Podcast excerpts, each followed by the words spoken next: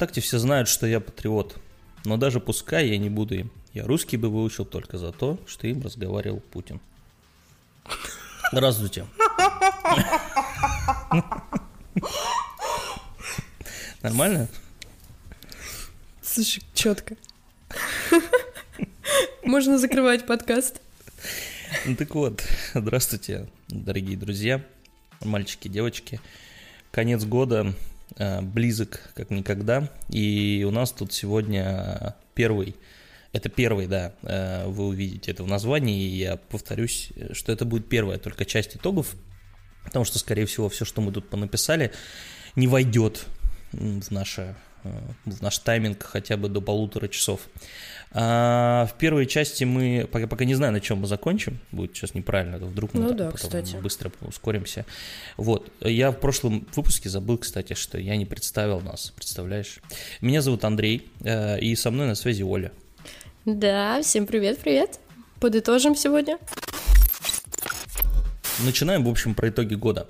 А у нас э, первое, мы начнем с фильмов, ну, у нас будут, понятно, там классические вещи. Мы обычно, хоть и старались э, немножко обходить ну, не, не обходить, а отходить немножко от э, тем там, фильмов, сериалов и игр, но это наше основное, э, основное медийное как сказать, пространство наше занимает именно эти вещи, поэтому получается этого много. Поэтому про это и расскажем прежде всего. И начнем Андрей мы с кино. расскажет. Ну, блин, почему? В смысле, а ты... Нет, просто э, перед тем, как я начну про кино, я, когда мы начали готовиться, мы распределили таким образом, что каждый будет делать свою тройку фильмов и там по еще разным номинациям. И это оказалась проблема. Проблема просто невероятного характера. Да, тройку фильмов выбрать в этом году, это прям задачка еще та. Причем проблема основная в том, что многие фильмы начали выходить под конец года. То есть, если говорить, например, про другие подборки с других каких-то сайтов, ресурсов, то там очень много фестивального кино, которое ни на каких фестивалях, естественно, в этом году не было, но его просто невозможно найти. Да, к сожалению, то, очень то его много, нет. да, такого. Ни на каких сервисах, нигде. Поэтому у нас будут фильмы, ну, у меня будут в основном фильмы, конечно, мейнстримовые. Да даже, наверное, не в основном, а все будут мейнстримовые. А, поэтому вот. Я начну с первого своего фильма. Это «Человек-невидимка». А, собственно, фильм вот этого года выходил он, по-моему, где-то в начале да, года, в феврале. А, это переосмысленная история, уже классическая история а, про человека-невидимку.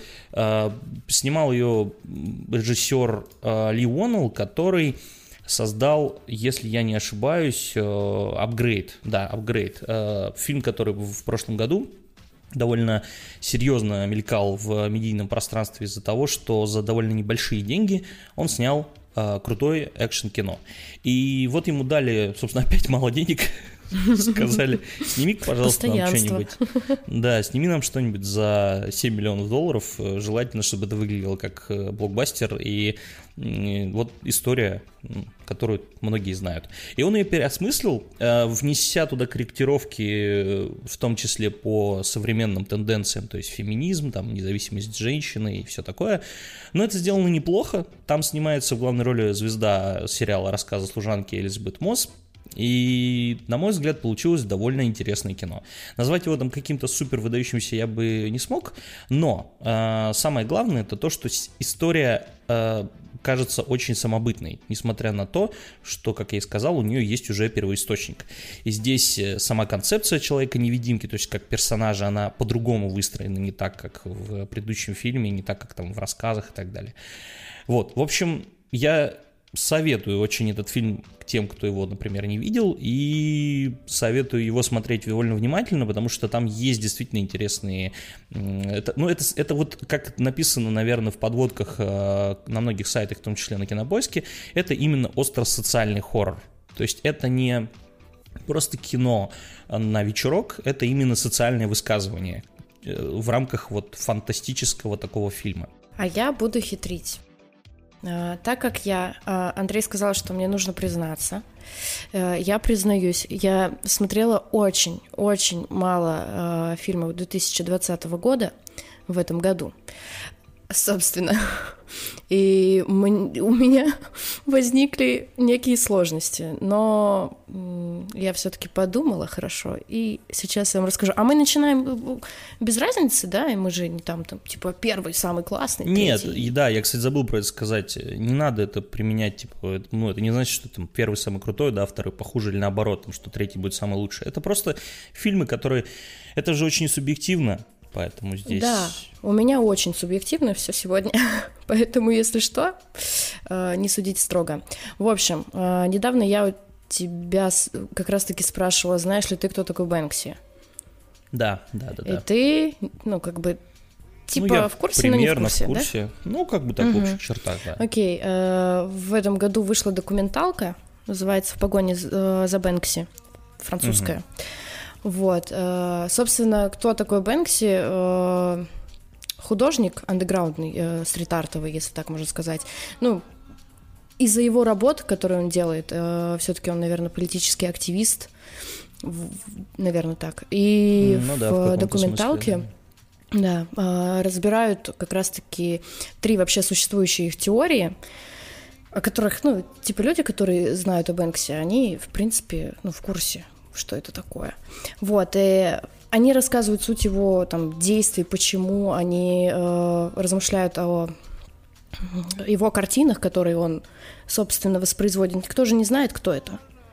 Ну да, да, это же секрет для всех, да. Да, э, и отмечают, наверное, все-таки я смотрела с сабами, потому что, насколько я знаю, в озвучках, ну, такое, в принципе, редко выпускают в озвучке нормальный.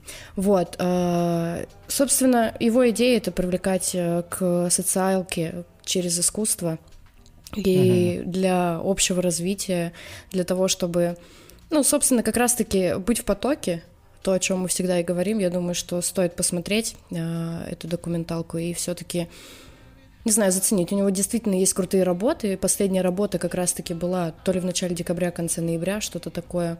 Э, там чихающая женщина, вот, собственно, разбирает это как коронавирус. Вот uh-huh. то, то, что нельзя называть. Поэтому рекомендую посмотреть для расширения кругозора, ну и, в принципе, в, немного углубиться в, артов, в стрит-артовую такую культуру, это всегда очень интересно. Я себе тоже отметил, потому что я не видел, хотя я документалки, ну, редко, но смотрю. Но это ты прикольно, кстати, хитрила. Я вот документалку хотел одну внести, но не стал. Ну ладно, ладно. А, у меня еще один фильм. А, тут я пошел тоже интересным путем. Мы когда с Олей готовились, э, у нас возникла мысль о том, что в этом году просто каким-то вот расцвел, знаете, красивой розой такой распахнулся российский кинематограф на тему сериалов. Оказалось, что российских сериалов крутых в этом году довольно много. Или, по крайней Согласна, мере, там не да. крутых, но тех, о которых хочется говорить и, и хочется смотреть. С фильмами ситуация тоже, на самом деле, неплохая в этом году у российского кино. И вот на втором месте у меня, ну, не на месте, опять же, это просто кино, которое я хотел бы выделить. Это фильм русский, это «Лед 2». А, почему? Я объясню. А, дело в том, что «Первый лед» а, не самое мое любимое кино, ну, в том плане, что понятно, что в принципе там я не могу сказать, что это какое-то достижение, но э, это был довольно неплохой фильм. Но мне были к нему вопросы в силу того, что мне он показался чуть-чуть натянутым. И его даже история связана... Я, я еще не люблю очень, эм, когда поют в кино. Ну, есть у меня такой вот моментик. И в первом фильме меня это чуть-чуть прям коробило. И к общей э, сценарной линии тоже у меня были вопросы. Несмотря на то, что персонажи яркие, они довольно круто себя показывают, круто играют и так далее. Но у меня были вопросы к Аглае Тарасовой, которая играет там, собственно, одну из основных ролей. Ну и как если вы там, извините за спойлеры, во втором Лею практически нет. Вот, и это один Интересно, из моментов. почему? Да, интересно, почему. Вот. Но самое главное, про что, почему, наверное, это кино здесь находится, это то, как оно высказывается на довольно крутую тему а, того, как у тебя появляется ребенок, и ты находишься в ситуации, когда ты абсолютно не понимаешь, что с ним делать. И вот эта вот роль Петрова, которого любит э, очень сильно уколоть за хейтить. то, что он хейтить, да, за то, что он везде похож на себя. И он, наверное, играет здесь себя. Он такого играет э, полицейского с Рублевки, только которому не до шуток уже, потому что ему нужно серьезные дела решать. Его роль здесь настолько настоящая и искренняя, что как-то, наверное, сложно мне было остаться равнодушным к этому. Как и, в принципе, многим э, людям среди моего окружения, которые говорили о том, что ну, это действительно достойная картина. Плюс к этому съемка, Очень, хорошая, очень хороший динамичный сюжет, который постоянно куда-то идет, развивается, в нем много неожиданных поворотов, да даже, в принципе, сама развязка фильма, она не такая простая, какой могла бы быть. И многое из этого, я думаю, благодаря Жоре, Жоре Крыжовникову, которая, которого тоже любят хейтить за его там фильмы «Горько» и так далее. Но в этот раз он прям превзошел сам себя. Он взял, по сути, франшизу, с которой можно было слепить просто классический сиквел, заработать на этом бабла и спокойненько там дальше заниматься своими делами. Но он сделал действительно другое кино и поднял интересные вопросы. Ничего себе. Нет, я просто хотела сказать о том, что я его не смотрела. Я видела миллион. У меня много друзей смотрели, как-то приходил. Ну, получалось так, что я приходила к ним, когда они его смотрели. Я очень много всего знаю, очень много сцен видела, но я его не смотрю тупо потому, что не хочу реветь.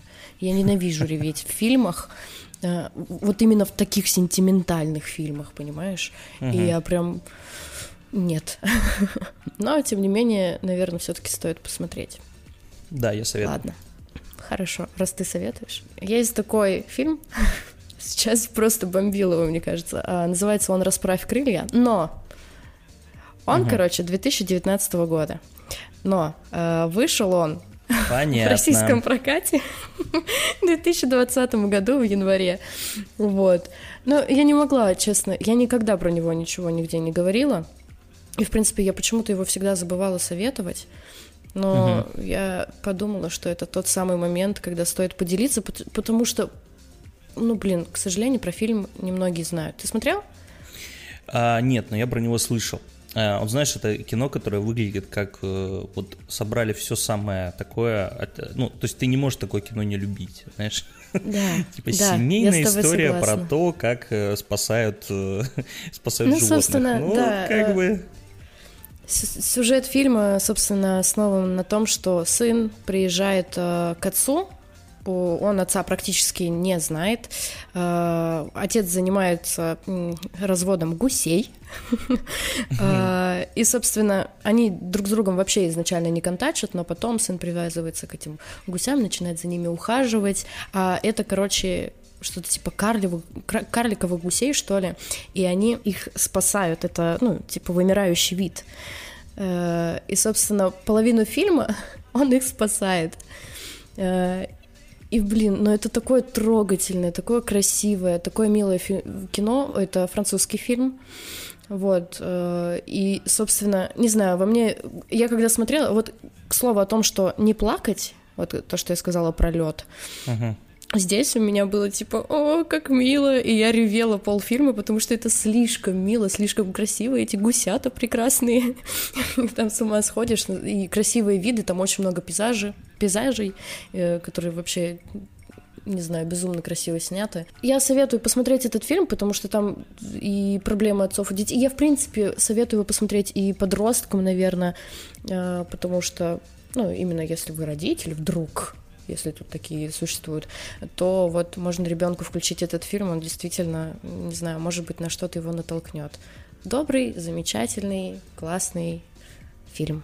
Слушай, интересно, да? А, я, я думал, что я такой, знаешь, пойду по артхаусу, а по итогу получается у тебя прям пока кино, которое вот я либо его где-то совсем мельком слышал, либо фильмы, которые, которых я ничего не знаю. Ну, не переживай, еще все будет. Хорошо. Ну, да, вот, собственно, третья позиция. Я думаю, что, скорее всего, у тебя, наверное, тоже этот фильм есть. Да? Давай вместе рассказывать, Давай. получается. Ну, это довод, естественно, Кристофера Нолана, потому что я не знаю просто почему, ну, в смысле, не знаю, как не выделить этот фильм. Ну, это бессмысленно обходить его стороной. Это один из немногих блокбастеров, выпущенных вообще в этом году. Давайте вспомним, да, какой у нас был год на блокбастеры тухлый. Это первый момент. Второй момент это Нолан. И третий момент, ну, это просто технически, практически блистательная работа. То есть, как мы рассказывали про этот фильм изначально, мое мнение с того момента не сильно поменялось. А, это технически просто ну, идеальное кино. С точки зрения там драматургии персонажей, ну, маленько буксует, на мой взгляд. Но на твой. Ну да, да, на мой, естественно, да. Вот. Но при этом я не, не могу сказать, что... Ну, это, безусловно, один из лучших фильмов этого года. Мне кажется, это глупо просто даже отрицать. Хотя я уже видел некоторых людей, с некоторыми общался, которые мне прям доказывали просто с пеной у рта, что фильм отвратительный. Но, опять же, это, знаете, у людей, у которых есть оценка либо единица, либо десятка. А тут мы вот, ну, давайте рассуждать в, в рамках э, десятибальной шкалы, да, и я этому фильму отдаю предпочтение просто потому, что я знаю, что, ну, не то что знаю, а я вижу, как блистательно Нолан работает со своим сценарным материалом, именно со своим, который он написал, и он очень хорошо его объясняет, разъясняет. Он очень хорошо разжевывает то, что в фильме происходит. Э, вот, наверное, это самый сложный его фильм, потому что э, даже тот же фильм Со «Помни», всех планов, конечно. Он тоже был тяжелый, но там как-то все как-то постепенно собиралось в единую картину. Ну и все-таки там была одна концепция, на которой строился весь фильм. Здесь этих концепций несколько, они как-то с друг другом вплетаются в друг друга, все это как-то в единую... Ну, в общем, собирается все в хороший такой конструктор добротный, и, ну, нельзя этот фильм просто проигнорировать. И я так понимаю, да. что у тебя он тоже на третьем, ну, Да, ну, собственно, у меня, опять же, не так, как у тебя, все-таки я, наверное, драматургию как раз-таки заценила от угу. начала и до конца. И все-таки, наверное, самое главное для меня, что Нолан с таким трепетом подходит всегда к своим фильмам, и настолько он э, живет ими, и как он их снимает, э, просто что вытворяют, придумывают, строят, реализовывают какие-то невероятные вещи. Я думаю, что мы много еще узнаем там э, деталей съемок и прочих вещей. Я думаю, что это еще больше будет раскрывать именно вот такое, знаешь, послевкусие. Да, да, да. Я напомню, кстати, момент такой один просто, что это кино на фоне остальных фильмов выглядит как, э, знаете, выделяющийся мальчик в школе, потому что количество партикл эффектов, это когда эффекты не нарисованы, не на зеленом экране, а именно выполнены в реальной, их там какое-то просто безумное количество. То есть там большинство сцен выполнены в, реальной, в реальном мире, в реальных локациях. Ну, так же, как и всегда. Сейчас так э, делают мало кто. Сейчас очень много эффектов нарисовано. Ну, понятно, что есть фильм Джеймс Бонд, есть миссия невыполнима. Да, они тоже там партикл эффекты используют, но там, извините, размах э, не всегда такой. Вот. И все-таки там, ну, все равно немножко не то. А здесь, э, ну, взорвать, взорвать Боинг сейчас не каждый. Ай, не каждый у меня аж мурашечки. От музыки до всего все прекрасно. Я подсадила э, сейчас подругу Собственно, что, что я делаю? Я сводила ее на довод. Она абсолютно не интересуется фильмами, вот, кинематографом. Ну, то есть она там ну, угу. посоветует прикольный фильм, я посмотрю. И я сводила ее на довод, она ни хрена не поняла, она очень интересная из той серии. Я сидела с ней и разжевывала все это. Я говорю, так, все, следующее, что ты должна посмотреть, это начало. Она посмотрела начало, говорит, так, я хочу пересмотреть довод, а потом еще раз начало. И, короче, кажется, мне очень приятно, что вот э, есть люди, которые еще не смотрели на самом деле, и что вот ты можешь со стороны э, увидеть вот те самые эмоции, э, которые у тебя, собственно, были.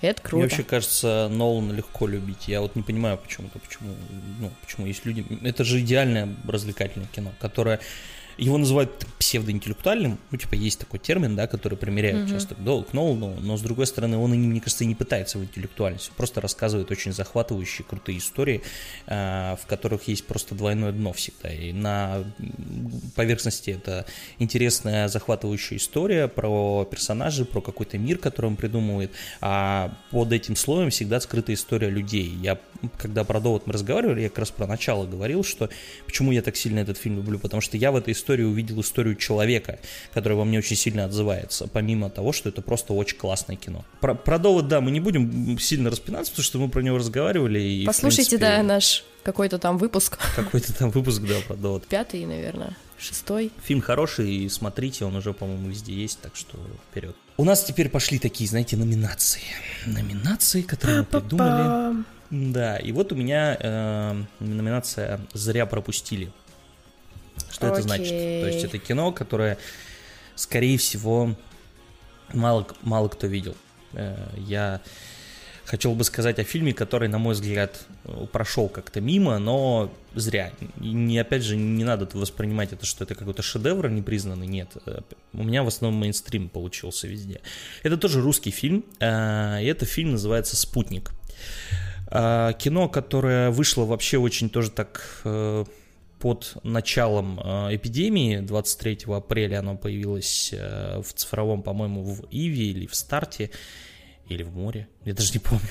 В общем, на каком-то цифровом сервисе. Оно использует довольно прикольную атмосферу э, Советского Союза. То есть, когда я, честно говоря, не особо обращал внимание на пиар фильма. Ну, то есть, как бы я видел, что какой-то хоррор там опять в России пытаются сделать. У нас с хоррорами как-то плохо получается. Они какие-то все натужные, очень такие прям выдуманные совсем. И актеры как-то плохо себя чувствуют в хоррор-жанре. А тут э, вроде что-то интересное, думаю, да тем более, вот опять же, из-за недостатка фильмов ты смотришь плюс-минус все.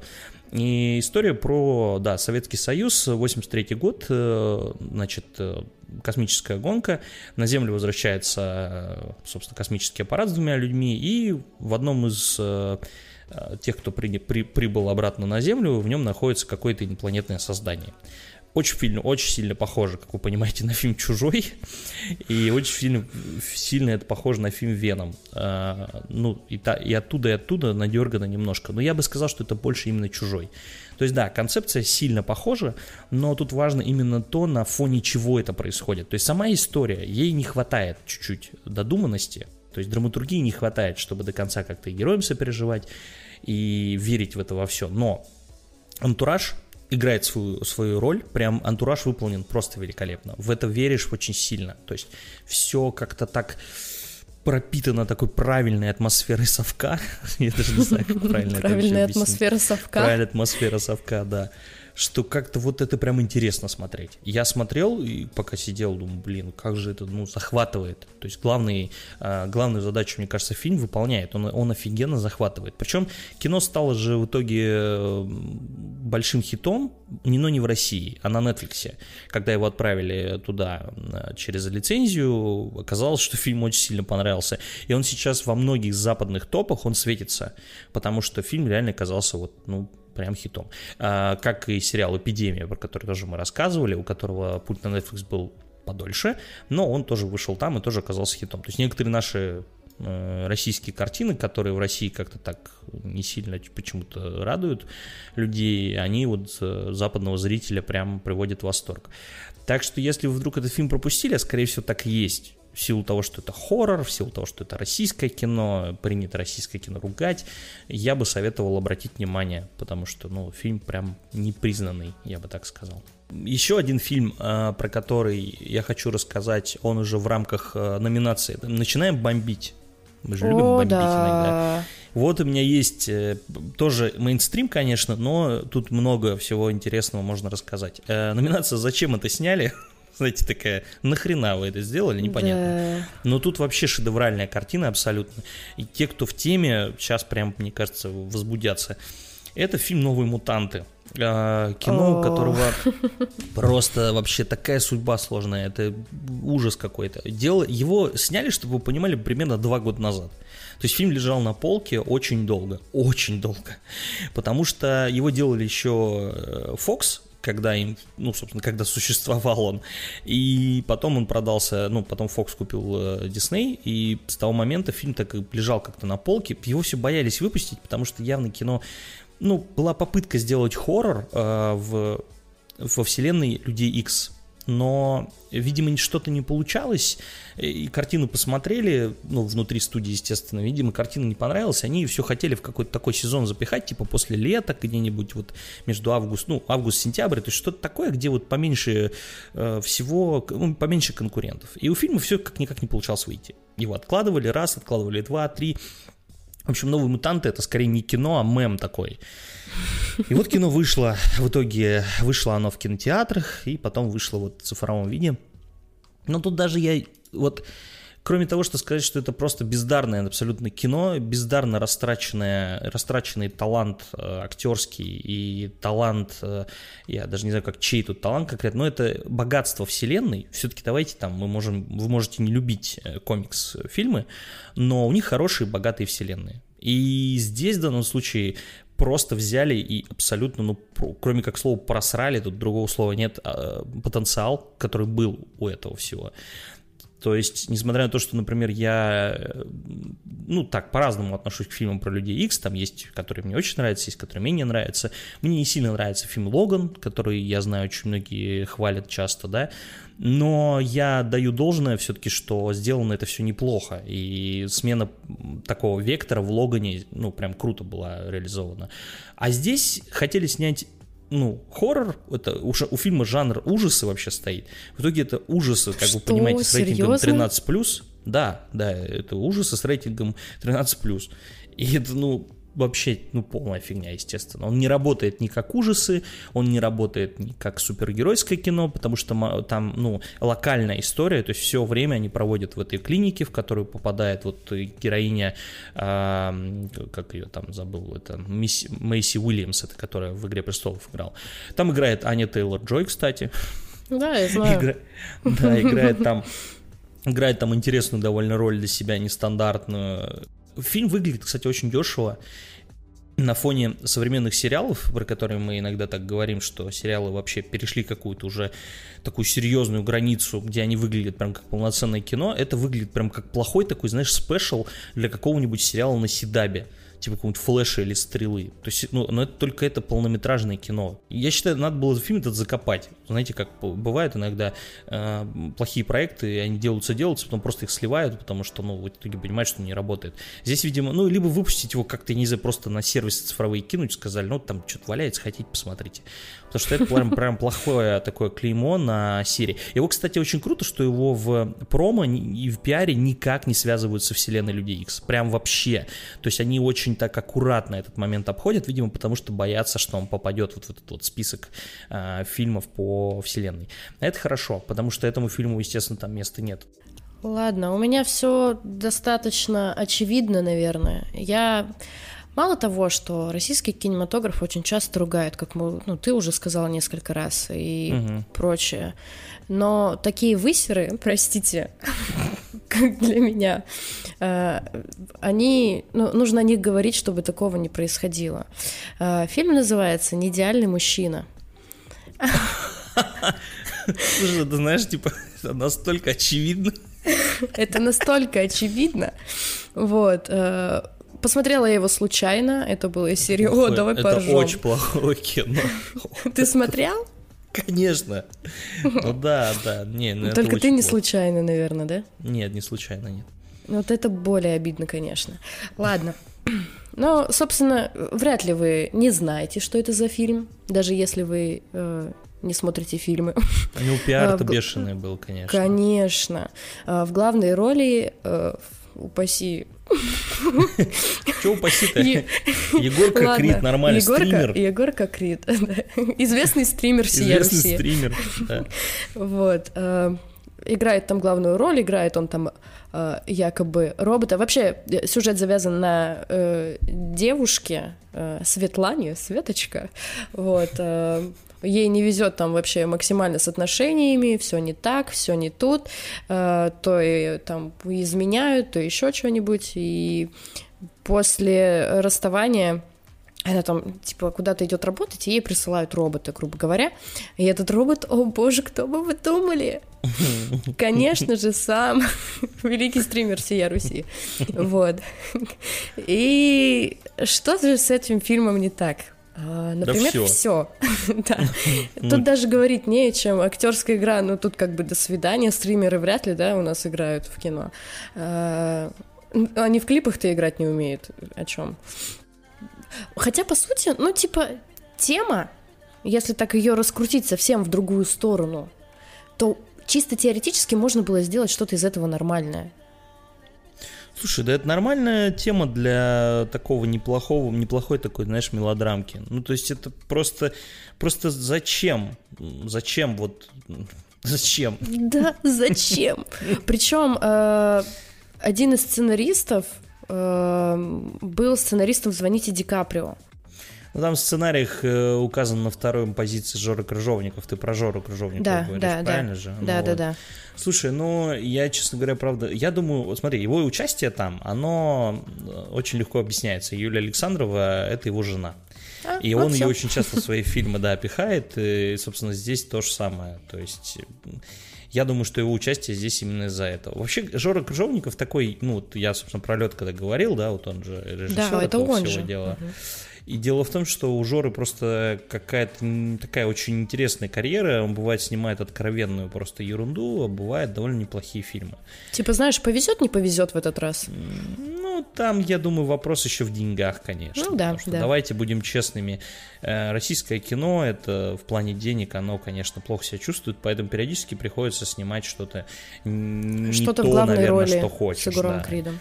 Да, и приходится снимать великолепный, на мой взгляд, сериал «Звоните Ди Каприо», после этого там, ну, или браться за вот такие сценарии. Слушай, ну это фильм, знаешь, это из разряда, э, ты прям взяла коронную, буквально, знаешь, беспроигрышный вариант.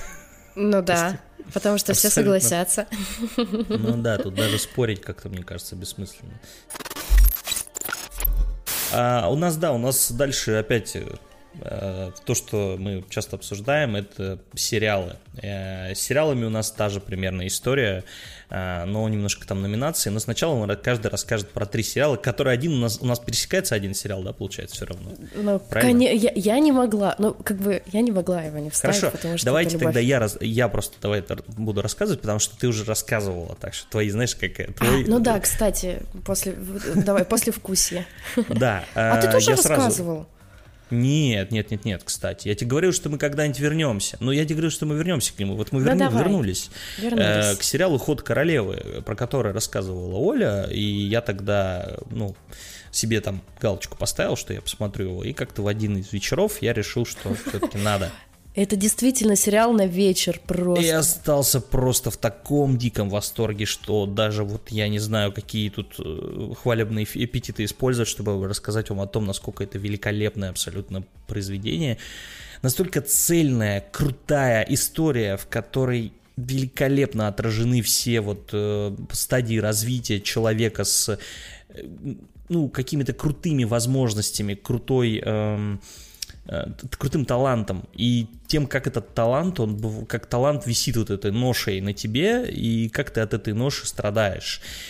Про фильм там про одиночество, про то, как сложно себя находить в этом мире, про то, как хочется про от этого мира порой закрыться. Слушай, я бы не сказал, что там много феминизма да на это, самом это деле. шуточки, есть... шуточки. А, это же все Нет, же там шутят. есть, конечно, есть, ну, есть, естественно, куда без этого, но оно там совсем не вычурное, как, Поганые очень фемки. просто. Ужасно. Я просто даже не знаю, как-то что и сказать, потому что я просто вам дико советую с этим сериалом ознакомиться. Я и так его всем уже просто про него рассказал, кому только мог. Я считаю, сколько по моим советам посмотрела этот э, сериал людей. На данный момент 11. И, я без... и все в восторге. Все в восторге, потому что это действительно просто великолепная работа. Это кино, вот, ой, это сериал такой, знаете, который вот сериал сюрприз. То есть никто особо ничего не ждал. Netflix там дали денег, сказали, снимайте, деньги есть. В итоге просто подтихую сделали великолепную работу, которая стала, опять же, э, повсюду пиариться. Аня Тейлор-Джой стала актрисой, которую теперь везде постит и в мемах и так далее. В мемах, да.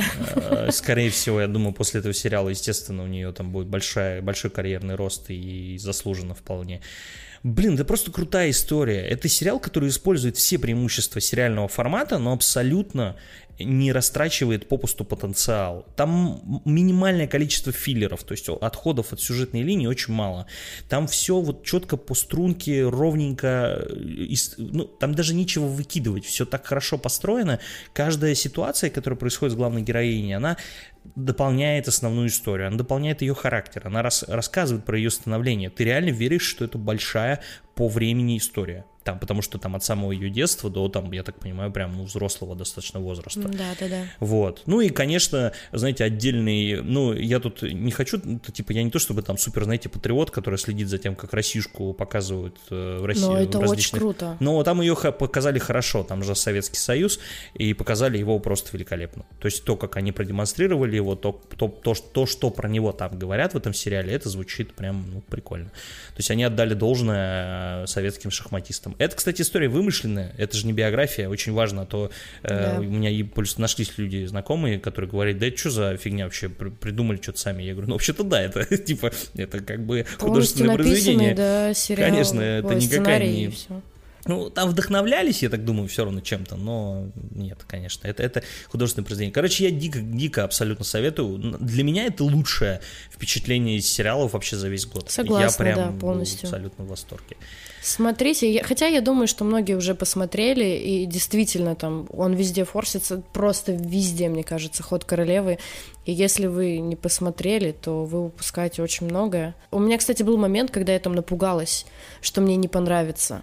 Э, момент, ну, когда она там ребенком еще, и когда она идет в школу, я такая, не дай бог, это сериал про школу, нет. Я прям испугалась очень сильно, мне так стало обидно, но потом стало все нормально, поэтому смотрите. Да, смотрите обязательно. Если, если еще до сих пор нет, то это точно. Вот прям вот под Новый год это супер. Сядьте там с семьей, там, не знаю, да с кем, в один, вообще пофиг. Главное, посмотрите, потому что, ну, это круто, это очень круто. Снято это вообще просто, ну, это я не знаю, это прям визуально и сценарно, это, это огромное впечатление, приятное впечатление для любого человека, который любит там кино, сериалы. Нельзя это пропускать ни в коем случае. У меня сегодня, короче, я когда думала, у меня был спор достаточно сильный по поводу еще одного сериала. А, и в итоге я решила, что я сегодня буду феминисткой, и в главных моих ролях будут только женщины, так фильмы про женщин. вот. А, и, собственно, у меня а, сериал «Милобанка», Мила, как ты сказала, так меломанка. вот, а, так называется по-русски. Хай-фай, да.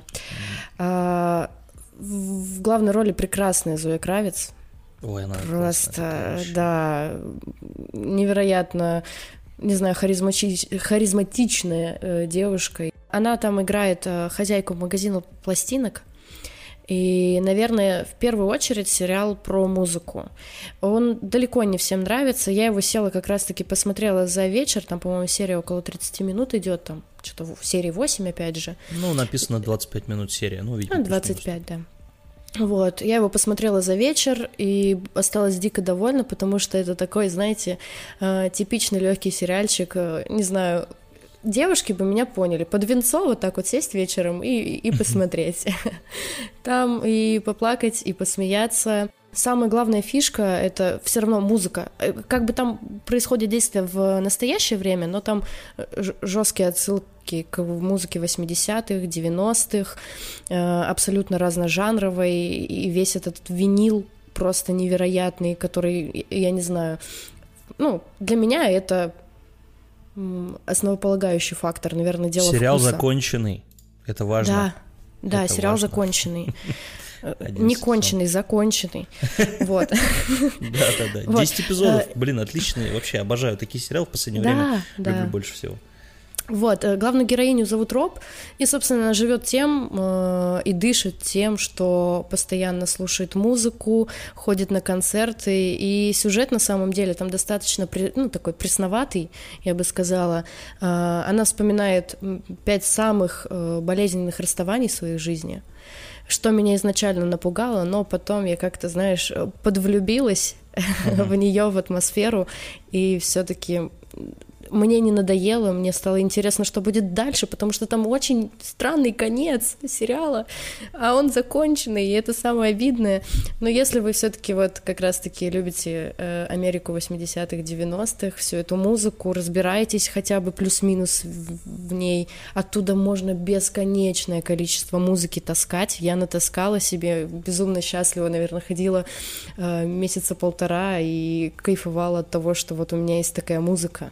И самая главная фишка, она составляет плейлисты. Э, она дарит людям плейлисты. И то есть для нее это какая-то своя история, э, за которой uh-huh. она скрывается. Она рассказывает именно песнями. Она говорит о том, что э, у плейлиста должен быть э, свое начало, своя кульминация, свой конец. И она рассказывала, как долго, как сложно подобрать э, последнюю песню в плейлисте. И я не знаю, настолько это завораживает меня, по крайней мере, что вот, короче, я не смогла остаться равнодушной к этому сериалу, поэтому рекомендую. Но если вам не понравится, я пойму. Вот так. Понятно. Ну, да, хороший. Я себе тоже отметил, кстати. Обязательно рано или поздно доберусь, тем более такой формат. Блин, обожаю вообще сейчас что-то прям сериалы, знаешь, такие да. маленькие, короткие, да, потому да, что да. что-то не хочется надолго куда-то погружаться. Я продолжу тему феминизма. так скажем. Неужели у нас два сериала совпало? Да, скорее всего. Это сериал «Чики», а, а, рус... Ну, в смысле, я хотела, но я знала, что ты его скажешь, и поэтому ага. я не стала его говорить. Ну, я тоже тут э, сидел, думаю, надо вторым пунктом тоже поставить какой-нибудь русский сериал. Тем более, что на самом деле их правда много прикольных. Угу. Там и «Последний министр», и «Перевал Дятлова», и там еще, ну, достаточно. Но я решил взять сериал «Чики». Объясню почему история этого сериала э, очень круто вмещает в себя различные жанры. И это, наверное, его, ее, ну, этого сериала главное преимущество. То есть здесь есть где посмеяться, есть где поплакать, и есть даже криминальная такая история там с какими-то э, довольно запутанными опасными. такими опасными, да, сценами и так далее. В общем, сериал обо всем, и, и ну, как бы сразу, и тут ну, я даже не знаю, вот что здесь тоже, знаете, как опять нужно хвалить. Просто хвалить и хвалить. Великолепные актерские работы. Прекрасные актерские работы. Просто вот э, четверка основная, которая исполняла, ну, там, Ирина Горбачева, Алена Михайлова и так далее – они великолепны, потому что каждая из них это, это очень индивидуальная личность, которая очень круто вплетена в эту историю. Честно говоря, поначалу, вот э, тут надо заметить, что я в эту историю немножко не поверил, потому что там же история про то, как э, э, девушки занимаются проституцией, и в итоге вот одна из них, которая давно ушла а, ну, от дел, она возвращается в родной город для того, чтобы помочь им построить там бизнес и тоже от этого всего уже уйти. Поначалу история немножко выглядит надуманной, честно говоря, потому что они ну, не выглядят как проститутки из какого-то юга России, где-то с дальнего там этого. Но как-то эта история, она так хорошо рассказана, что этот момент, он быстро сходит на нет, и ты начинаешь уже следить за их судьбами. То есть это как-то уходит на второй план прекрасные, на самом ну, правда, вот актерские работы мне больше всего хочется хвалить, потому что это главная проблема русских сериалов чаще всего, что они начинают сыпаться на актерах, особенно на актерах второго плана, а здесь они очень крутые. И вот этот бывший муж этой Ирины Горбачевой, который к ней приходит все время угу. с желанием пообщаться с, сын, с сыном, и этот вот, значит, Громила, который там с героини Ирины Носовой встречается, который там бывший нацист, О, да. вышедший из тюрьмы. Милашка. Блин, ну каждый, каждый персонаж, каждый вот э, образ, это настолько цельная и крутая работа, что в, когда это все вместе собирается, ну Антон Лапенко, конечно, которому дали возможность сыграть драматическую роль, я считаю, он Наконец-то. просто великолепно он справился с своей работой. То есть все круто, и снято это хорошо, по-правильному, вот так вот немножко как бы чуть-чуть по-деревенски, потому что это все-таки история про глубинку, и это история про, про, про глубинку, про все ее э, нарывы и раны, которые есть, да, про криминал, про жестокость по отношению к любым людям, независимо от того, женщины это или нет, про то, что здесь, ну, знаете, там ценности у всех очень разные. Ну и про, в том числе про то, как э, люди например, один из персонажей, да, который там казак, этот, э, вся его казачья там О, дружина, да, про то, как они тоже жестоки по-своему, и то, как сильно они заигрываются в свою, собственную, в свою собственную игру и начинают тоже творить различную дичь. Очень больная линия, на самом деле. Да. Меня так она затронула сильно, вот я там чуть-чуть всплакнула, конечно. Да, история про боль, про превозмогание, про то, как э, люди пытаются найти себя, обманывают и себя, и окружающих, как теряют. История про людей. И история про настоящих людей, что очень важно. То есть э, она, я бы не назвал это чернухой, как любят термин применять очень часто, типа чернуха. Это не чернуха, это именно история про жизнь. Она очень похожа на реальность. Если вы не живете в Москва-Сити, то вы понимаете прекрасно, что это, это и есть наша жизнь. Она вот такая и происходит разная в ней дичь. Так что, почему, ну, а советую этот сериал просто потому, что реально он великолепно сделан. На него, на это все, на это все не противно смотреть. Даже там та жестокость, которая в сериале присутствует, она довольно выполнена как-то органично. Ну и, конечно, все равно это моментами безумно смешное, э, безумно милое э, произведение, потому что их сцены там дружбы, про то, как они сидят вместе за столом, это все так круто сделано. Ну, э, понятно, почему это так сделано, потому что режиссером э, всего этого дела дела является Эдуард Аганесян, и он рассказывал по поводу того, что на самом деле вся эта задумка и вся ее реализация, это, знаете, такой большой, эм, как бы сказать, это большой набор случайностей. То есть и деньги случайно появились, и идея случайно появилась, и актрисы э, играли там, знаете, за пол, э, за пол своего гонорара, потому что им понравилась, ну, понравилась идея, да. И То это есть, самое на... настоящее всегда. Да, на самом-то да, это деле. правда. Это самое настоящее произведение. Обычно крутые вещи так и рождаются. То есть они рождаются и, и неожиданно. И вот здесь вот такое кино. Я не знаю, будет ли у этого все продолжение, потому что стоит до сих пор, что вроде как, возможно, они все-таки снимут второй сезон. Там есть куда продолжать историю, но Наверное, может быть и не стоит. Не знаю. Но первый сезон однозначно это очень достойное кино. Ну, сериал. А, продолжаем тему феминизма. Сериал мне посоветовал Андрей когда-то давно. Опа. Вот Опа. Вот. А, на самом деле, изначально он мне не сильно вкатил, но после вкусия осталось, и именно поэтому, наверное, этот сериал здесь, сейчас скажу. А, именно потому, что я о нем часто вспоминаю, я почему-то часто не знаю, какие-то, не то что флешбеки, странно, если у меня будут такие флешбеки, неважно. А, сериал называется «Неортодоксальная», вот. Mm. А, Я просто ждал, все-таки появится, но тебя нет. А, вон оно что. А, немецкий, опять же, мини-сериал. А, тут важно говорить о том, что мы учитываем только в 2020 год, что мы не берем там типа самый классный сезон, и так далее. Надо было да, вначале да, да. это сказать, да, наверное? Да. Ну, не важно. Если вы дослушали, теперь вы знаете. Мини-сериал Netflix, э, собственно, про еврейскую общину, если можно так сказать. А, главная героиня Эстер, по-моему, Эстер, Эстер, Эсти, э, ее зовут.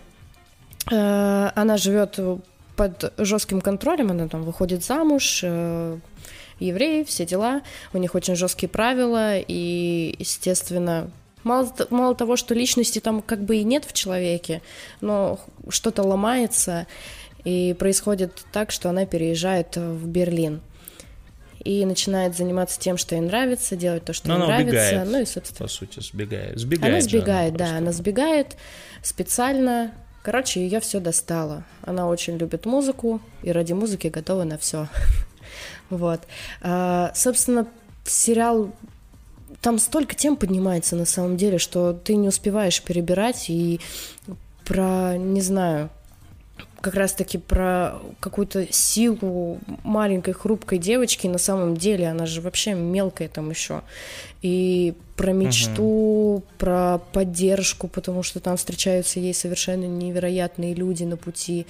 А, про тех, кто рядом там не по своей воле, наверное, про то, как тебя изолируют от общества, про то, как тебе не дают заниматься любимым делом. А, она выглядит абсолютно потрясающе в плане того, что она необычная, и тебе хочется за ней наблюдать. И действительно, наверное, сериал очень больной.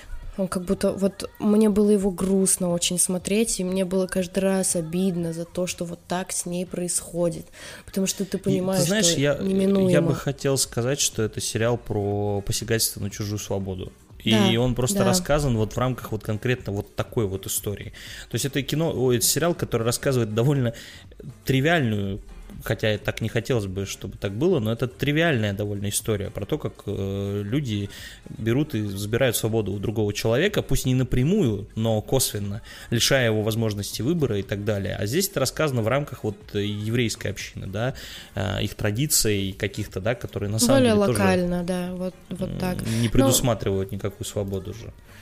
Да, но и стоит сказать, что концовка там достаточно добрая, мне, как человеку, который, в принципе, там не сильно э, шарит в истории и во всем вот этом, ну, то есть мне достаточно сложно там назвать основные призраки, при, призраки, э, признаки еврейской общины. То есть я знаю там зна- самые такие, которые на поверхности, но здесь угу. ты действительно вникаешь еще к тому же в культуру. Э, и все-таки для расширения кругозора, опять же, очень интересно, поэтому Сериал решает очень много ваших проблем. Надеюсь, не ваших, нет, просто проблем. Вот, посмотрите обязательно, стоит уделить внимание. Хотя, по сути, почему-то про него не так много говорят. Я вообще до тебя нигде про него не слышала почему-то. Ну, я абсолютно о нем случайно узнал, там, смотря какой-то подкаст, и, и там о нем вскользь упомянули. Вот, поэтому, да. Эм, и как раз еще один такой сериал, у меня идет третьим, э, о котором тоже почему-то не очень сильно говорят, и о нем мало кто знает. Это сериал «Нормальные люди». Э, сериал про любовь, на самом деле, типа такая классическая, понятная история. Ну, блин, как же она круто сделана. Это настолько меня поразило. Вот э, я люблю такие сериалы. Они, с одной стороны, забирают э, мое время и забирают мои силы, потому что я обычно, когда начинаю такое смотреть, я просто, ну, утопаю и смотрю сразу все. И тут именно тот же, ну, я примерно сразу там в два присеста я посмотрел сериал, 12 серий, в каждом да, серии примерно по 30 минут. А, это сериал, основанный на довольно популярном романе роман там какой-то автора Салли Руни Селлинджер, а, она его позиционировала как э, роман для э, миллениалов, и в этом на самом деле есть очень интересная подоплека, потому что вот поведенческие, поведенческие сценарии, которые ну, происходят, то есть как бы, как бы правильно сказать, ну то есть то, как себя ведут персонажи в сериале, то, как они прописаны, то, как они э, решают свои проблемы, то, как они смотрят на проблемы отношений с друг другом, это действительно очень сильно отражает поколение.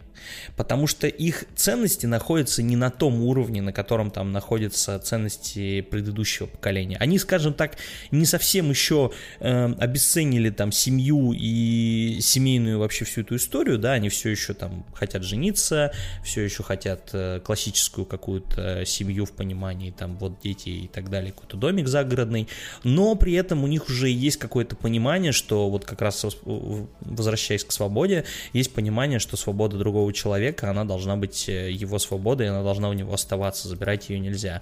И вот эта борьба, ну, борьба не, не людей скорее, а их внутреннего состояния, это история всего сериала. Тут важно еще знать, что сериал происходит в двух временных эпохах. Сначала это начинается как история о школе, то есть э, это два, я так понимаю, что они как-то в параллели там учатся, э, девушка и парень, и про то, как их отношения очень, очень по-странному завязываются, так как он э, такой некая звезда, а она э, не слишком приметна. Тоже вот такие, я сейчас рассказываю, звучит как очень стереотипная какая-то хренотень, да, типа на самом сумерек. деле. Но поверьте, вам стоит посмотреть и немножко вот дать сериалу возможность раскрыться, буквально 2-3 серии, и вы поймете. Когда сериал перескакивает с одного времени в другое, это самое крутое, это вообще самый крутой переход, наверное, из сериалов, которые я смотрел в этом году. То есть то, как тебя впечатляют именно неожиданным поворотом, даже не сюжета, а того, как тебе меняют картину восприятия. Потому что персонажи так круто меняются, несмотря на то, что это те же актеры, и они отыгрывают, по сути, себя же, но они меняют свои характеры, и, это, и ты им искренне веришь потому что они там, ну, там проходит около 10 лет, по-моему. Ну, то есть промежуток довольно приличный. За это время много воды утекает, и их история развивается дальше. Я, опять же, не знаю, вот тут я могу только хвалить, потому что сценарная работа вообще, ну, это, собственно, и подтверждает то, что роман очень популярен. Э, ну, это просто очень хорошая основа э, у сериала, да, то есть над сценарием сильно не думали, тем более это сериал, то есть, я так понимаю, роман экранизировали довольно э, подробно. И это первый момент. А второй момент просто крутые актерские работы. Опять же, несмотря на то, что актеры какие-то не очень известные, ну, то есть все это как-то. И все это и, и в ирландском сериале, то есть, опять же, да. Ирландский? Ирландский, да, ирландский сериал. Необычно. Вообще во всем необычный, но абсолютно потрясающий.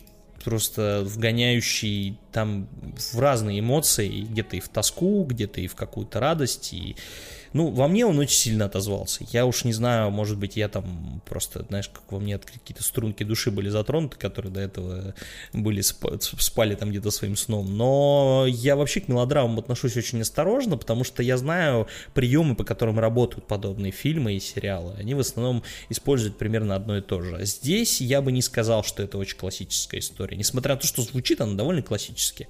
Но как это отыграно, как это вот разве... то, как это все развивается и как это в итоге заканчивается. Короче, круто. Круто. Настоящий, да. Ну да, было момент, был момент. Да. Слушайте, ну тогда реально стоит.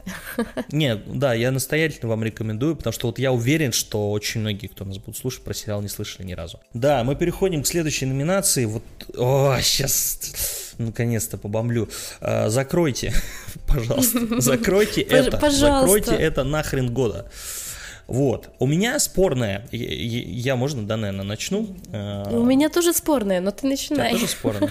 Очень. У меня, не, у меня почему спорная, потому что я разные мнения слышал по поводу этого всего, и мое мнение будет вот на стороне тех, кто вообще не понимает, что произошло. Это сериал «Воспитанные волками». Э, Rise by Wolves, э, сериал, выпущенный э, на HBO Max и сделанный Ридли Скоттом. У Ридли Скотта тяжелая какая-то судьба. Э, человек очень сильно хочет еще какое-нибудь кино снять крутое и оставить след в истории, но пока след, ну, попахивает. Вот, э, каждый раз. То есть э, выходит у него там режиссерские его работы, связанные с чужими. Довольно неплохой Прометей, но странный по-своему, да, и угу. вообще абсолютно странный, на мой взгляд, и дурацкий чужой завет.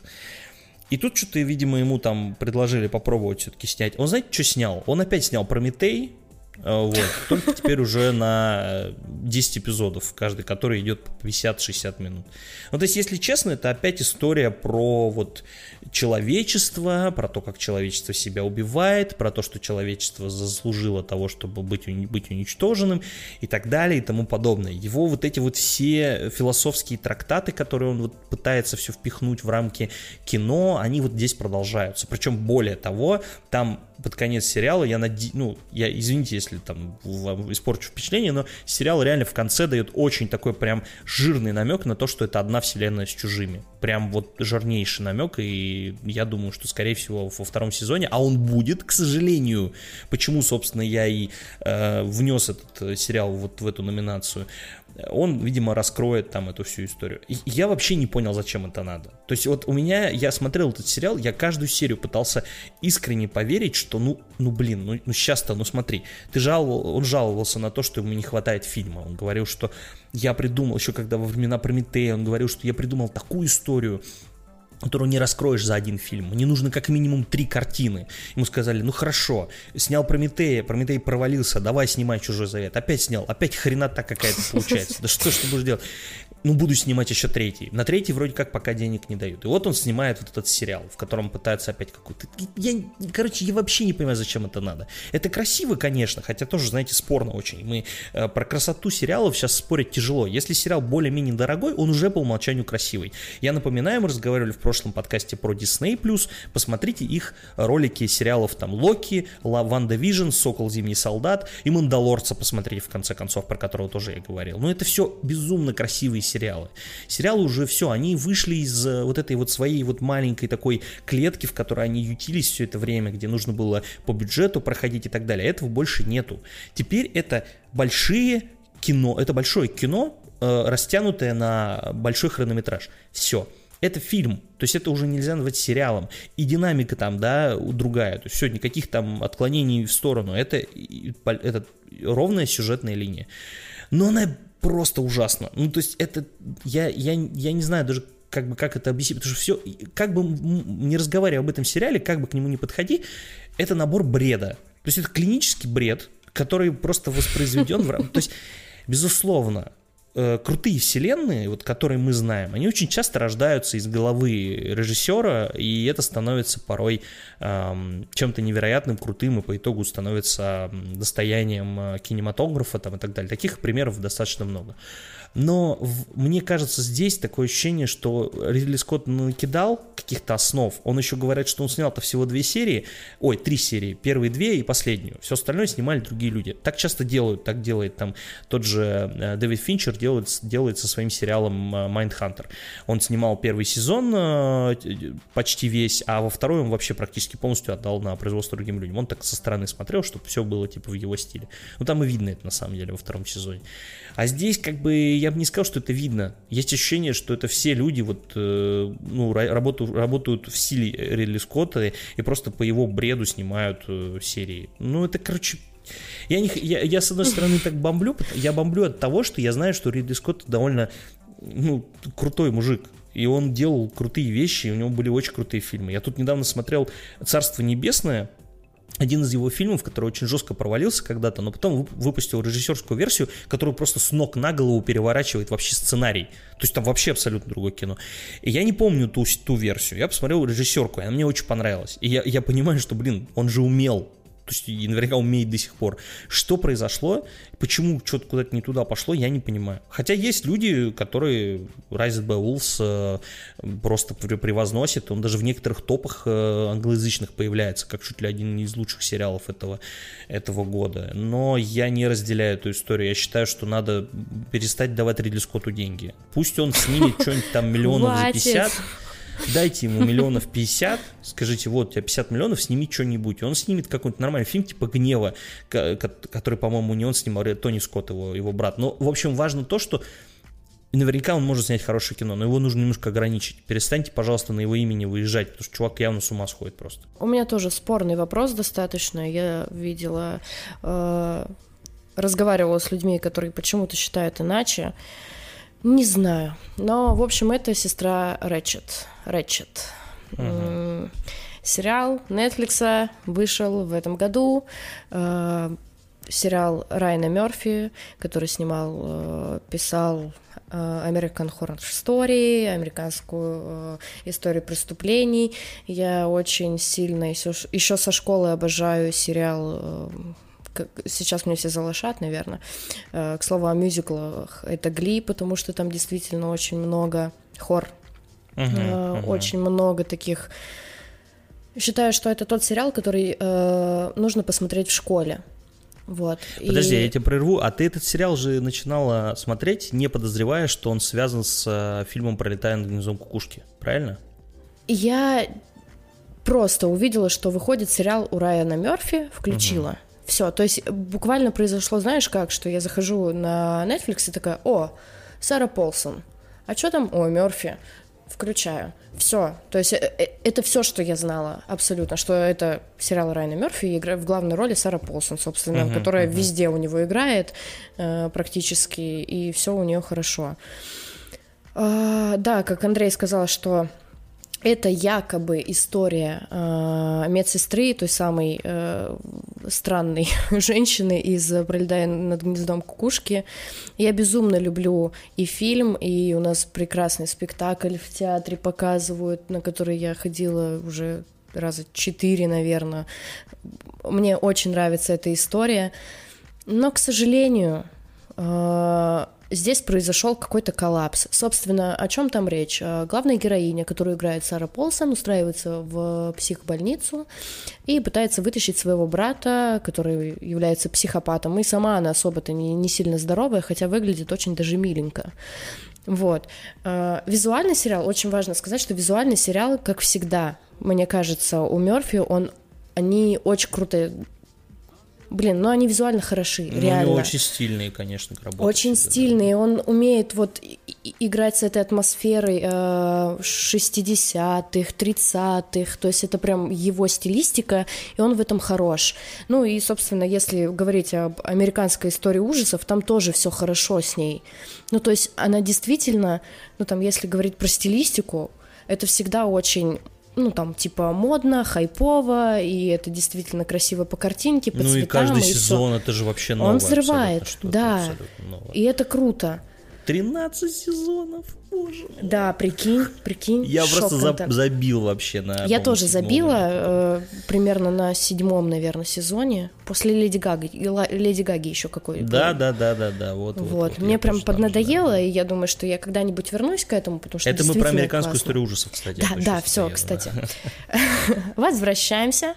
Вот. Э, что с этим сериалом не так, опять же? Э, сценарий короче, очень мощно разворачивается там в первые две-три серии, и дальше тягомотина такая, что просто жуть. А, у персонажей становится, не знаю, какая-то необъяснимая мотивация, что-то вот, ну, типа, они делают, потому что так придумали, знаешь.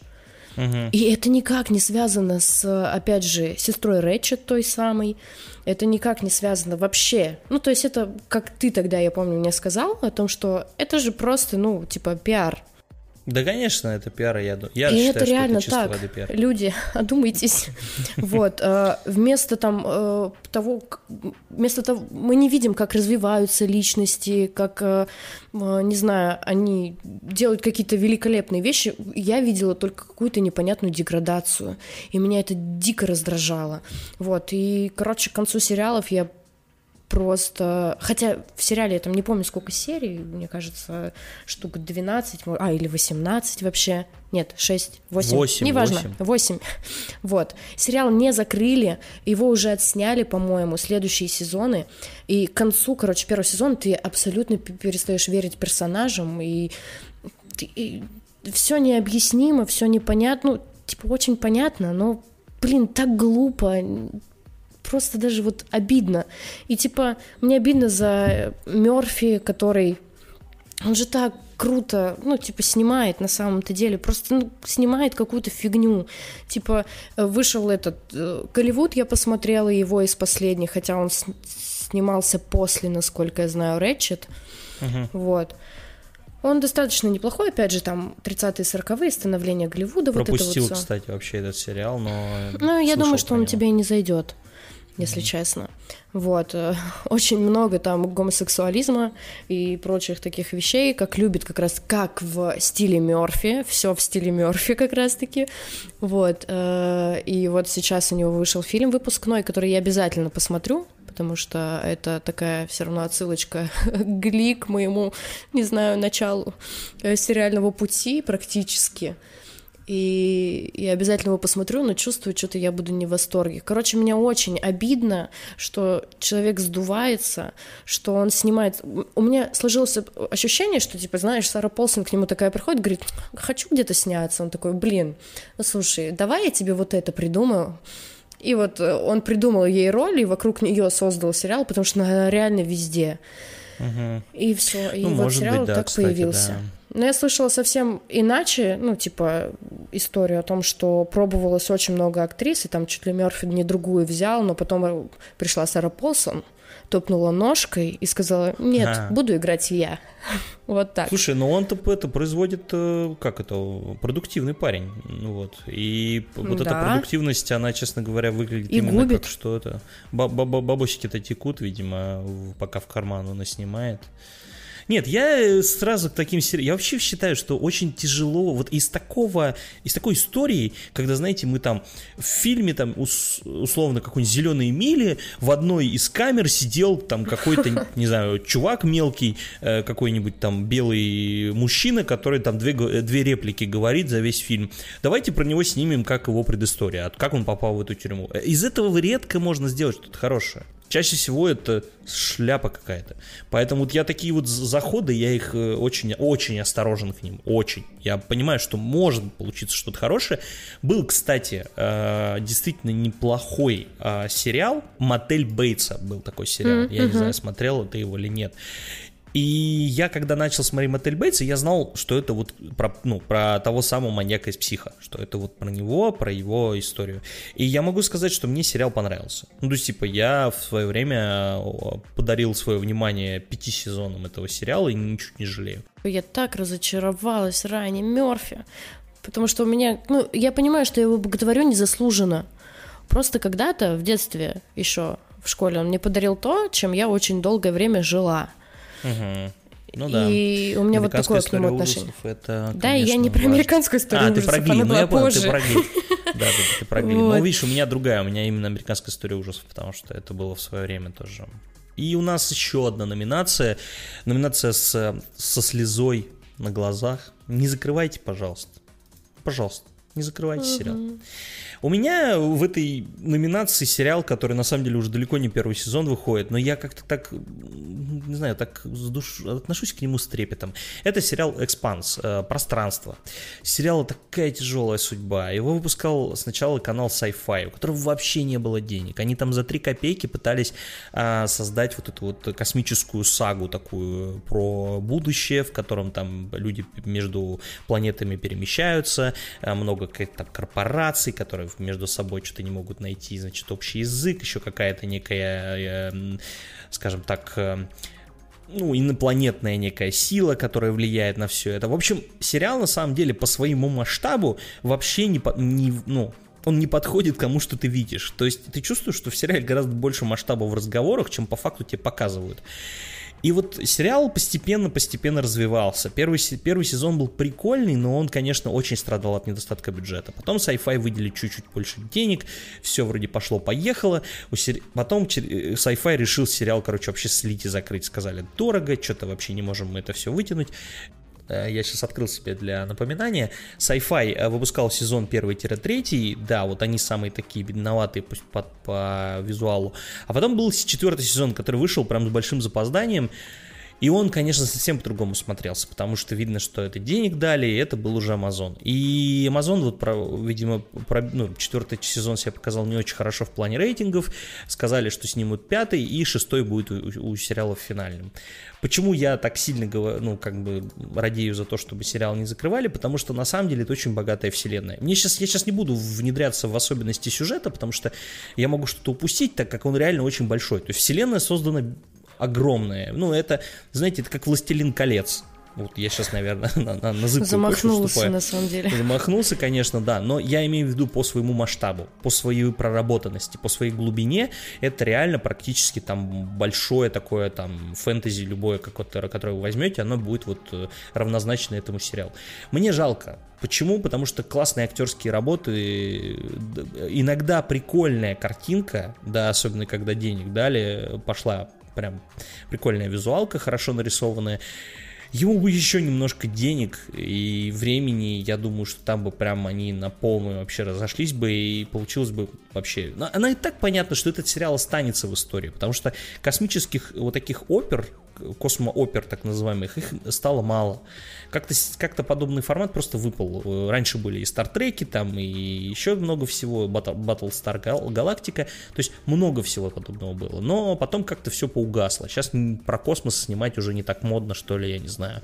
Вот, а здесь э, вроде что-то такое отзывающееся от начала 2000-х, но оно выполнено классно. Я, во-первых, советую его посмотреть. Э, я знаю, что будет тяжело, особенно первый сезон будет очень тяжело смотреть, потому что хоть они и старались скрыть недостаток бюджета, э, снимая все в узких коридорах и на различных там э, дурацких задниках, но я советую. И мне, честно, правда, мне жаль, что сериал идет к своему завершению.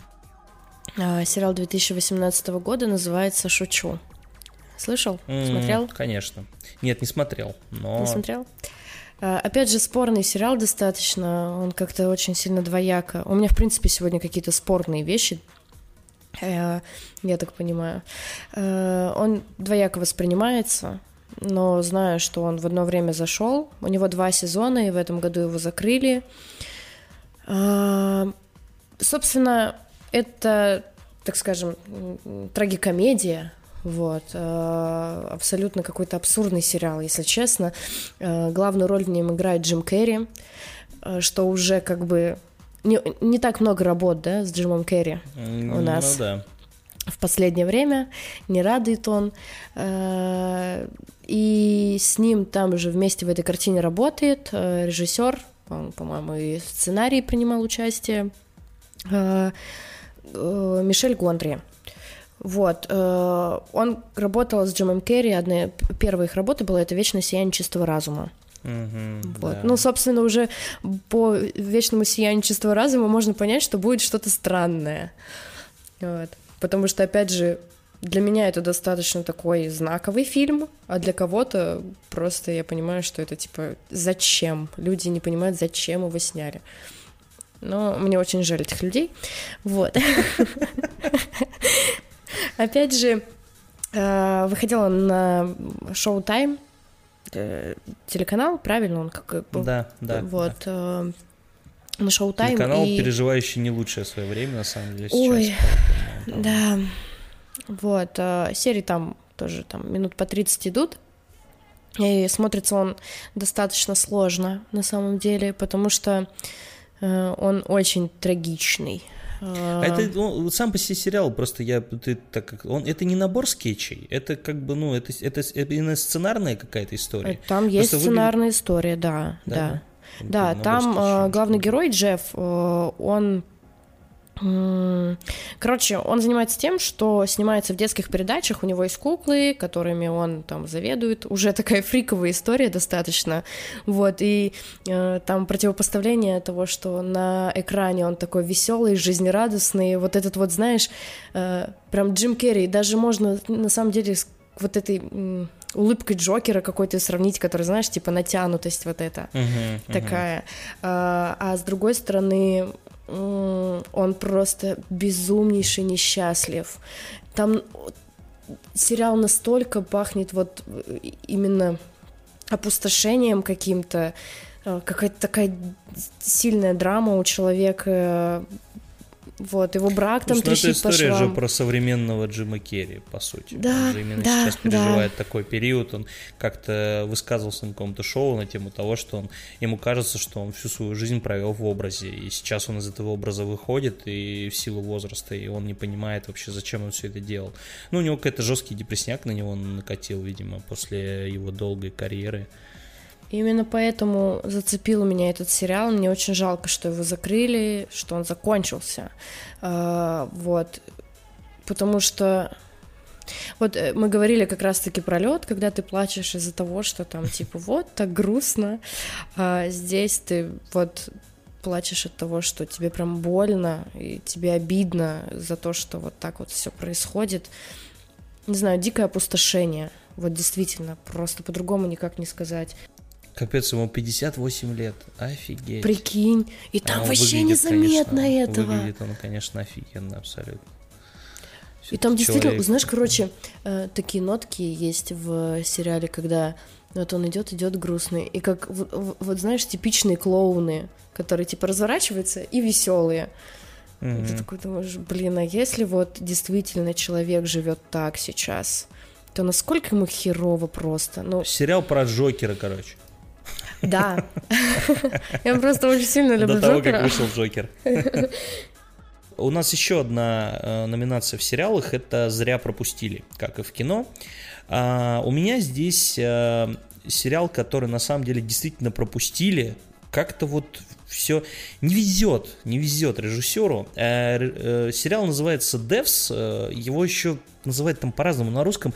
Программисты он написан на кинопоиске, хотя это вообще неправильно. Ой, я обожаю а, вообще... русские переводы, как и все, блин.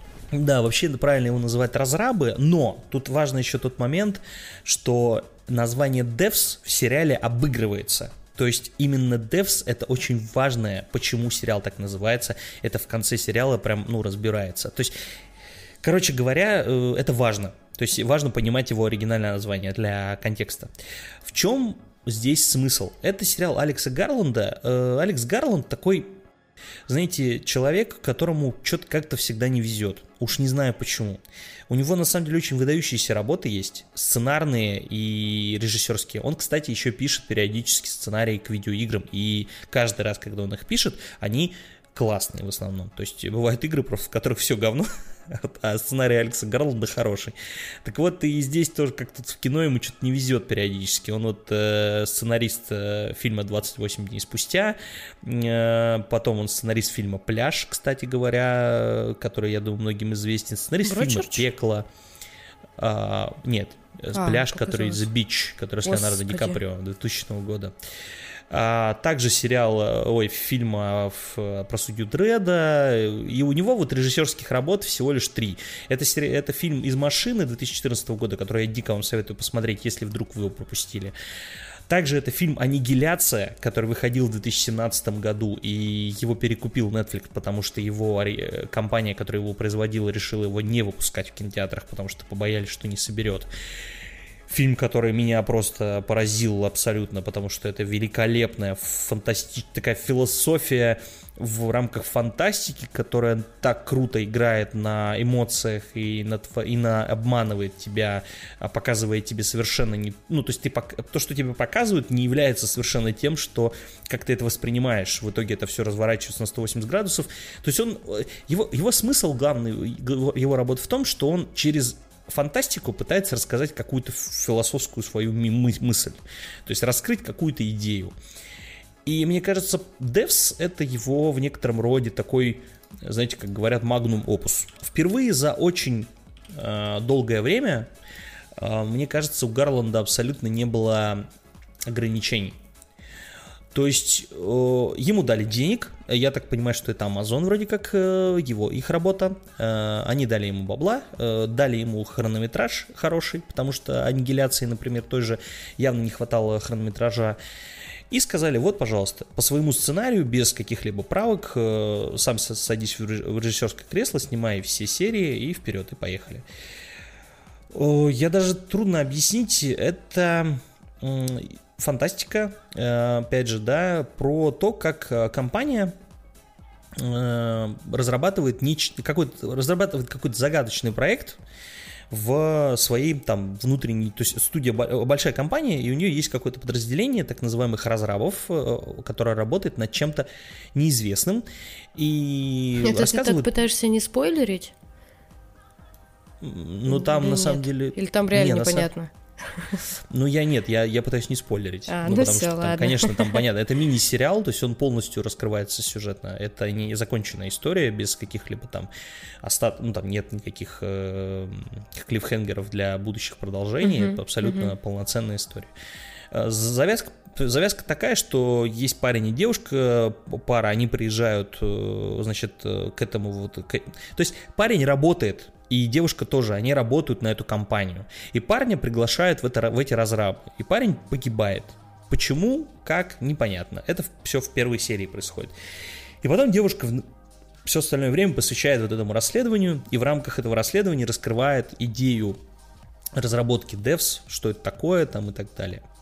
История, конечно, э, базируется на тоже на таких, знаете, отсылках к религии, отсылках к каким-то там Э, мифом порой. Э, он разные использует э, основы для рассуждений.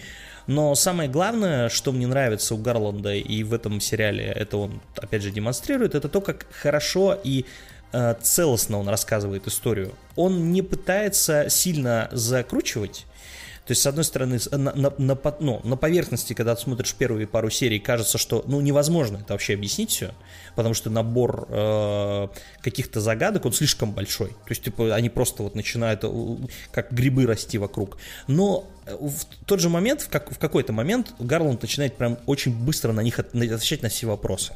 И ответы, казалось бы, с одной стороны на поверхности, с другой стороны так неожиданно вот они появляются, что это прям тебя удивляет. И самое крутое это то, конечно, как история в итоге заканчивается. То есть конец у нее прям офигенный очень стильно все это снято, очень душевно. Это очень меланхолично. Все, нужно понимать, что все работы Гарланда это такие меланхоличные, неторопливые истории. То есть он не торопится, э, он не бежит вперед паровоза. Динамика там такая, знаете, ну, спокойная, как морской бриз такой. То есть никаких вот... Э, мы, мы сейчас не будем вам, знаете, там быстро выкидывать все карты на стол. У нас герои долго думают в кадре, долго э, ходят, э, все это, все, все это в красивых пейзажей.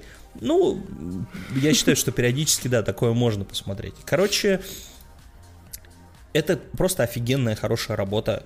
Очень прям, на мой взгляд, талантливого человека, которого, знаете, такие непризнанные гении есть. Я считаю, что Алекс Гарланд один из, этих людей.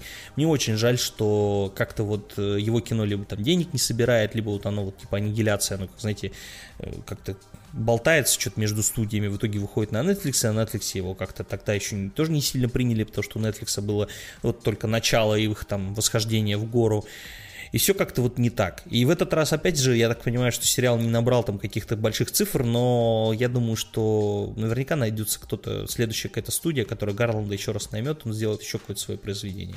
Может быть, отходя от своего классического там подхода, типа фантастика, в которой разворачивается какая-то философская история. Вот. Я дико советую, потому что сериал небольшой, он смотрится на одном дыхании, в принципе, там 8 эпизодов по 50 минут за пару заходов, за пару вечеров, я думаю, вы осилите, ну, за 3 вечера. И я надеюсь, что вы не пожалеете. По крайней мере, тем, кого их я советовал, кому этот сериал, мне, в принципе, ну, было, отзывы были либо очень восторженные, либо отзывы были такие, ну, прикольно, типа, я не жалею, что это посмотрел. Вот, так что Почему это ты вот всегда мой про такой... него молчал? Ты знаешь, на самом деле, вот к моему студу я про него забыл. То есть я, я помнил, что этот сериал был, но я забыл, что он в 2020 году вышел. А когда я начал поднимать историю своих просмотров за год, я такой, блин, точно, Девс же выходил в этом году. Просто и он как-то ты вот... так воодушевленно сейчас об этом рассказывал, что я прям это... Ну, потому что я реально, я, я вспомнил, я увидел просто, что я, ну, я увидел его название, я зашел, и, блин, точно, это же, ну, он мне такие эмоции оставил, на самом деле, большие, ну, крутые, что это, твою мать, как же так-то? То есть, как же я так про него позабыл? Я на самом деле не знаю, пропустили или не пропустили, вот, потому что я как будто иногда не понимаю, что люди смотрят. вокруг меня. Вот. Ну, то есть, ну, прям реально. Э, у меня сериал «Защищает Джейкоба». Э, сначала я не хотела, не хотела о нем говорить, но потом я поняла, что все-таки очень своеобразный, наверное, сериальчик. Опять же, мини-сериал. Все как мы любим в этом году. Вся наша жизнь мини-сериал, да? 2020 mm-hmm. это мини-сериал. Uh, Apple TV uh, собственно, в главной роли, uh, кто бы вы подумали, Крис Эванс. Капитан Америка возвращается. Капитан Америка, да. Блин, Крис Эванс на самом деле крутой актер. Очень жаль, что вот э, у него этот, э, на нем клеймо некое будет какой-то Я не понимаю, кстати, почему. Вот, Слушай, и... ну он любой, кто ввязывается в историю с э, да? комиксами да, надолго, да, да. на нем клеймо потом висит, и от него нужно долго избавляться. Хотя да, Эванс офигенный актер, я вам советую его вообще фильмографию углубиться, потому что там фильмов-то прикольных mm, немало. Немеренное количество, на самом он деле. Он безумно талантливый. Один, один только сквозь снег чего стоит э, корейский, который О, я тоже да, я смотрела, кстати абсолютно офигенный там, да. Да много-много, много фильмов, и советую, в общем, да. Как актера, а вот про сериал тут я не знаю, я не видел. Вот, э, но он там вроде еще продюсировал этот сериал, как я поняла. Ну, а, деньги остались после «Мстителей». Ну, куда, куда бы их деть, господи. Схожу на Apple. Помогу, помогу сериальчикам. Вот, э, собственно, что происходит в сериале? Это детектив э, с достаточно неожиданным исходом событий. Э, естественно, про убийство, про то, что никто не знает, кто это убил. Точнее, на самом-то деле в самом начале обвиняют э, мальчишку, который э, за, зовут его э, Джейден Мартел, это который э, играл Вано. Э, Вано, Ваньку. Вано играл, да. Вот. А, главную, собственно, роль. А, и он играет а, мальчишку, сына Криса Эванса, которого все обвиняют в убийстве. Вот, и, собственно, семья сталкивается с тем, что его... И, сына этого, этой семьи, я вообще как-то непонятно говорю сейчас, сына семьи обвиняют в убийстве, и, естественно, все происходит совсем плохо, им приходится там э, справляться с некоторыми трудностями, э, естественно, они не могут смириться с тем, что сын кого-то убил, убил или нет, вы посмотрите, потому что некоторые до сих пор не понимают, убил или не убил, вот, э, с одной стороны, сериал достаточно кажется затянутым, но к, к финалу, наверное, все-таки темп наращивается, и ты все равно как бы начинаешь э, втягиваться. Он, соответственно, небольшой, поэтому там втягиваться вообще, ну там, достаточно быстро получается, вот.